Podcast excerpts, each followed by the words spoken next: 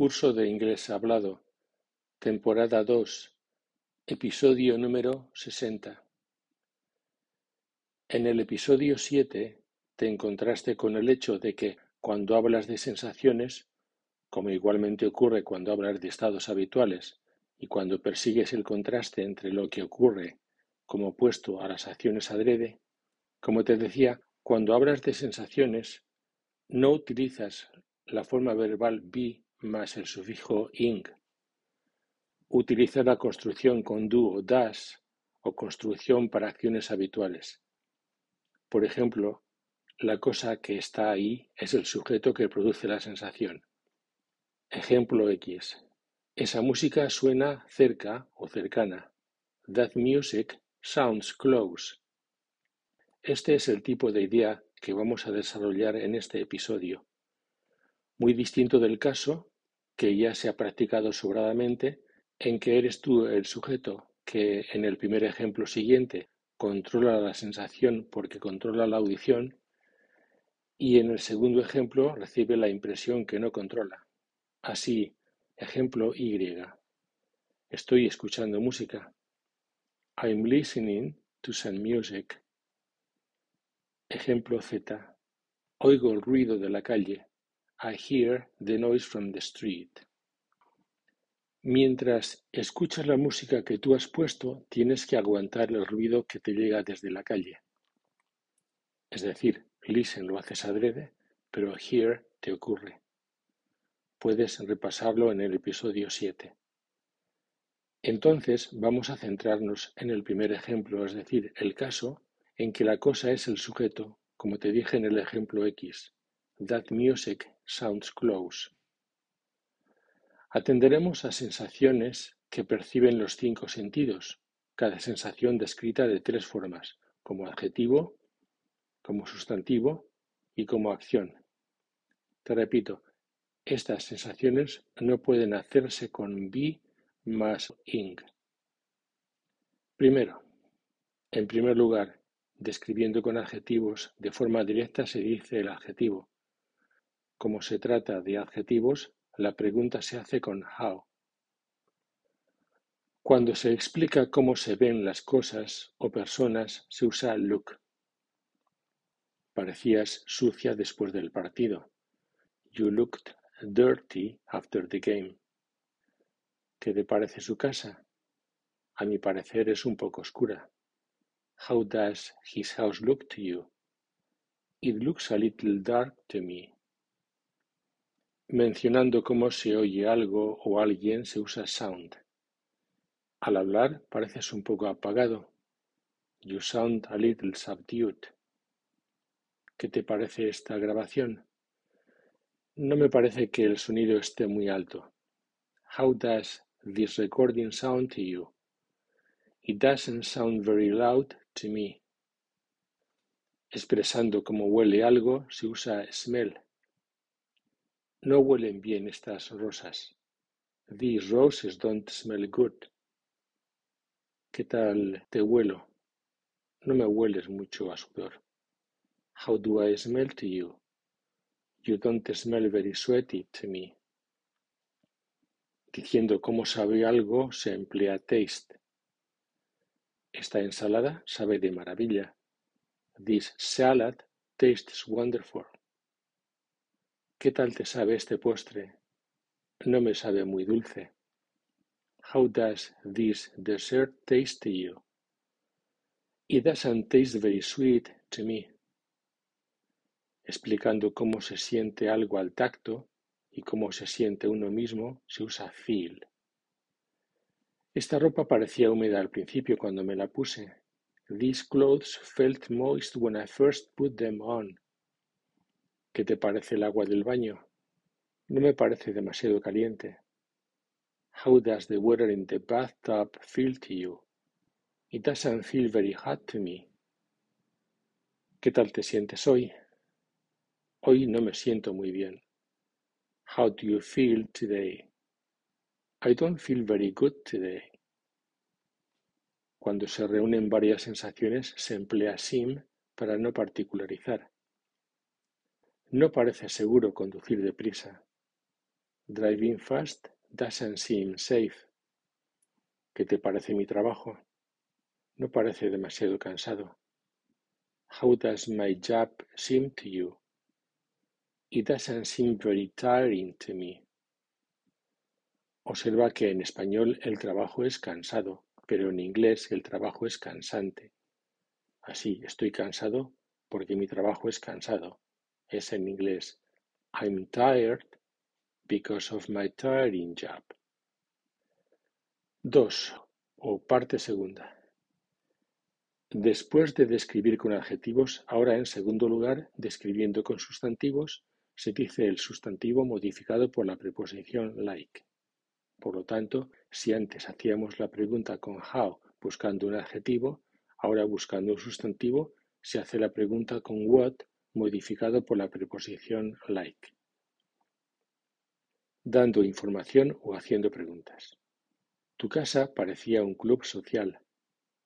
Your home looked like a social club. ¿Qué te parece esta foto?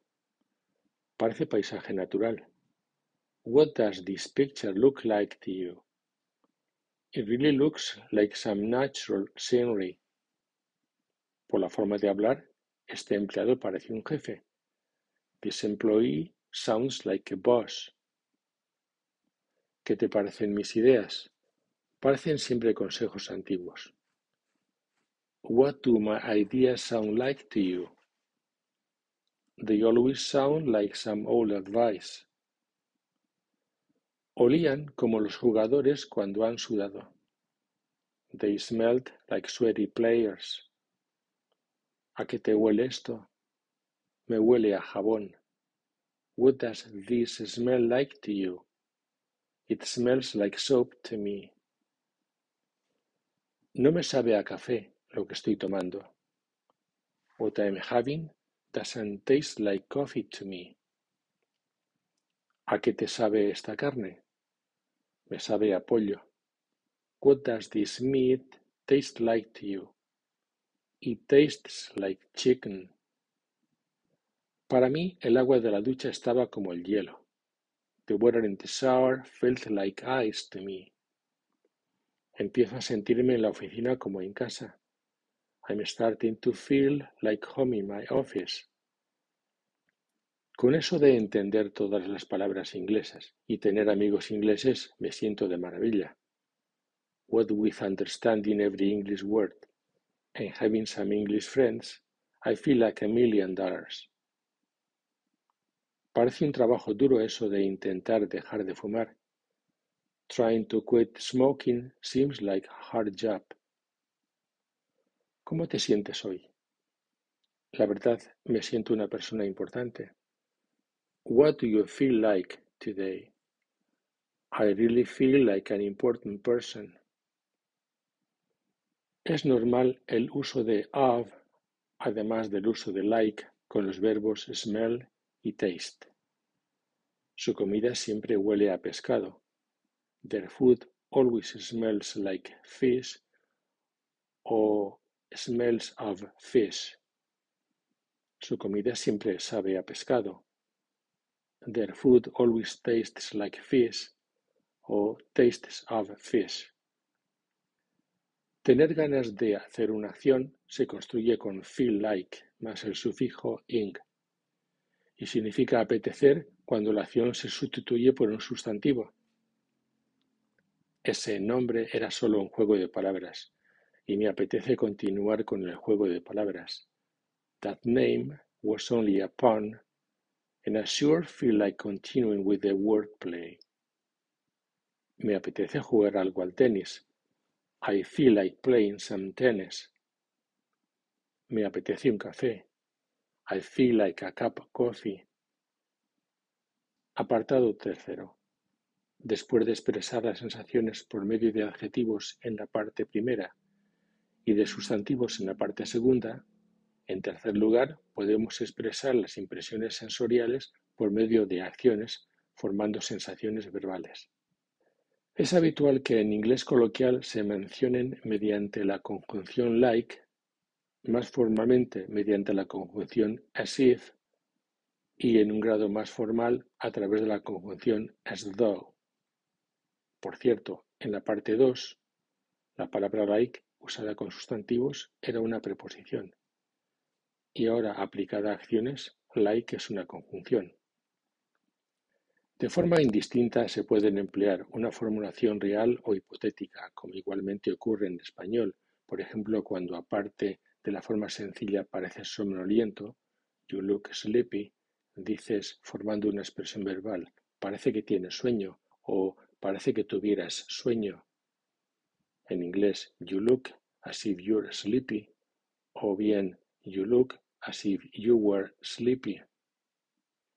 Indistintamente emplearé cualquiera de las tres conjunciones like, as if y as though, así como la forma real o la forma hipotética, sabiendo que valen las otras alternativas. Combinemos ambos estilos. Por la pinta que tienen, parece que sus jugadores llevan años sin lavarse. Those players look like they haven't washed up for years. Parece, por el ruido, que en esta residencia vive un millón de estudiantes. This dormitory sounds as if a million students live in it. Por como huele, parece que todos necesitaran una ducha. It smells as if everybody needed a shower. Por el sabor, esta leche parece que le has echado agua. This milk tastes as if you've put water in it. Por el tacto, este tejido parece que fuera seda. This fabric feels as though it were silk. Tengo la sensación de no gustarte o de que no te gustara. I feel as if you didn't like me. Por lo que dices, parece que te sientes o que te sintieras una persona importante. You sound as if you feel like an important person. 4. O cuarto apartado. Aunque aparentemente parezca contradictorio, hay ocasiones en que el sujeto que produce la sensación no está presente. Por ejemplo, cuando dices, parece que el tren no llegará a la hora, no puedes decir "the train looks" porque el tren no está ahí para dar sensaciones. En estos casos, lo lógico es emplear el sujeto vacío id referido a una situación, como te expliqué en la comunicación 57, y después mencionar el sujeto del que se trata. Estos casos pueden ocurrir con los verbos look, sound, feel, seem y be, y difícilmente con smell. Parecía que aún no habían llegado. It looked like they hadn't arrived yet. Parece que con frecuencia hacen novillos. It looks as though they often play hooky. Parecía que había alguien en la puerta. It sounded as if there was someone at the door. Parecía que ya se habían ido. It seemed as though they'd already left. Parece que han abierto algunas puertas y ventanas. It feels like they've opened some doors and windows. Parece que aún no nos han escrito. It seems as if they haven't written to us yet. Era como si uno no pudiera negarse. It was as if you couldn't say no. Parece que hoy es verano. It feels like it's summer today. Quinto apartado. Siguiendo el planteamiento del episodio 7, vamos a contrastar las acciones y sensaciones vinculadas a cada sentido, de forma que se mantengan los contrastes entre escuchar y oír, mirar y ver, etc., en los que el segundo verbo no acepta el sufijo ing. Te remito a lo que te expliqué al principio de esta comunicación en cuanto al doble contraste, por un lado X, siendo sujeto las cosas que dan sensaciones, es decir, las cosas emiten olor, emiten sonido, etc. Y por otro lado, siendo sujeto la persona que percibe esas sensaciones en una doble versión. Y, la persona sale a escuchar, a oler, a sentir a ver, etc. Y Z, a la persona le ocurre que oye, le ocurre que le llega olor, que percibe una sensación, etc. Te cito ejemplos para cada letra X y Z. Así te di estos ejemplos. X. Esa música suena cerca o cercana. That music sounds close. Contrapuesto a Y. Estoy escuchando música. I'm listening to some music. A su vez también contrapuesto a Z. Oigo el ruido de la calle. I hear the noise from the street. Teniendo tres situaciones, puedes encontrarte con casos en los que los tres significados tienen tres términos distintos, casos de dos términos y casos de un solo término. Así, X. La hierba parece verde. The grass looks green. Y. Estoy mirando el árbol. I'm looking at the tree. Z. Veo la hierba. I can see the grass.